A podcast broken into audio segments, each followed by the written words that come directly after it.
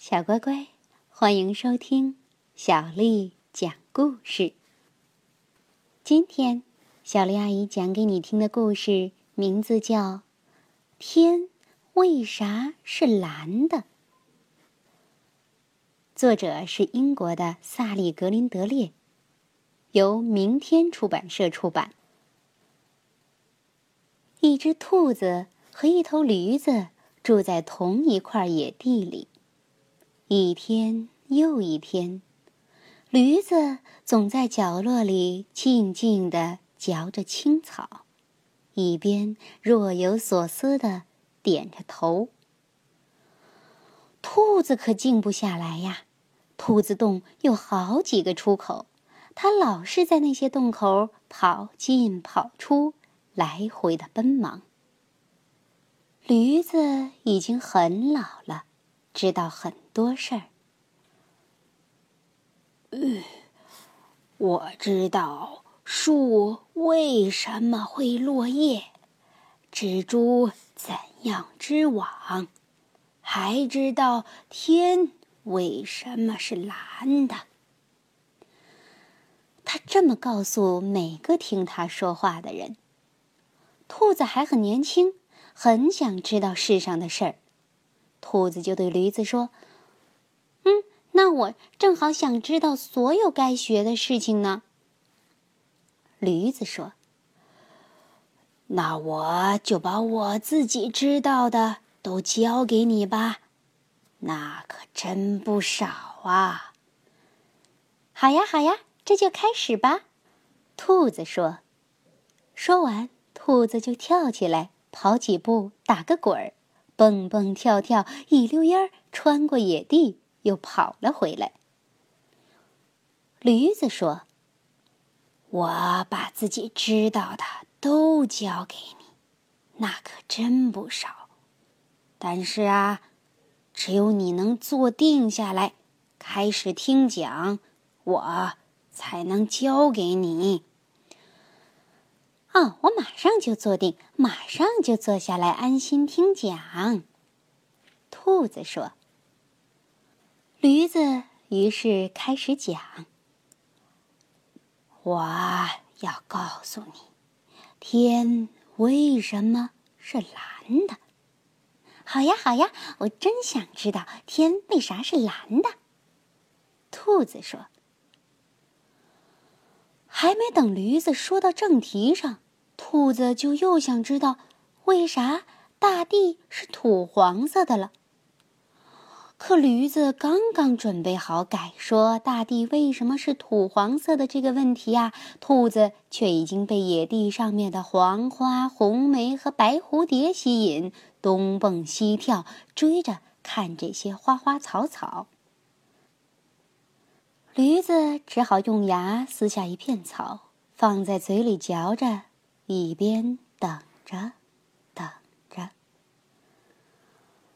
兔子疯了一阵儿，回来热切的告诉驴子说：“呀，我知道为啥梅子是红的了。哎，我来告诉你吧。我早就知道了，我这会儿该睡了。”驴子说：“哦。”可我刚刚错过了了解天为啥是蓝的了。哎呀，我真想知道呀！要不我明天再来学吧？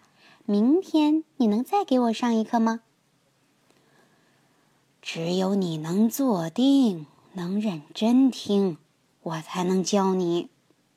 驴子说：“那好，我一定乖乖的坐下来听讲。”兔子说：“明天我教你啊。”能教你的事儿可多了。驴子说：“兔子听后高兴的一蹦三丈高，它跑着蹦着打着滚儿，一溜烟儿穿过野地，回家喝茶去了。”第二天，驴子又开始讲给兔子听：天为什么是蓝的？但是。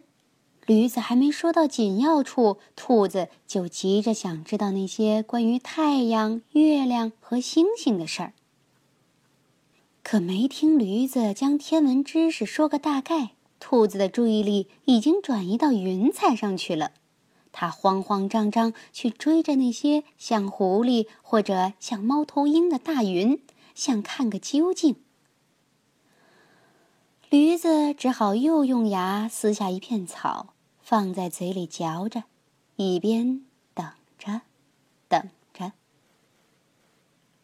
等兔子疯过这一阵儿，回来激动地告诉驴子说：“哎。”有时啊，天上会一边有月亮，一边又能看到太阳呢。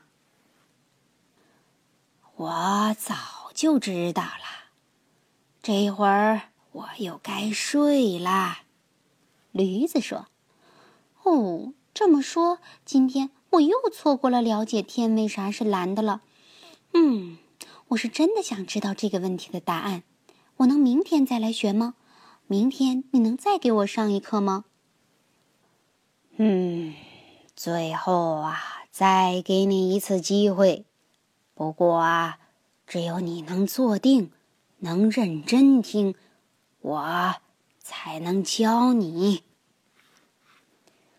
驴子说：“那好，我一定乖乖的坐下听讲。”兔子说：“明天我教你，能教你的事儿啊，可多了。”驴子说：“兔子听后又高兴的一蹦三丈高，它跑着、蹦着、打着滚儿，一溜烟儿穿过野地，回家喝茶去了。”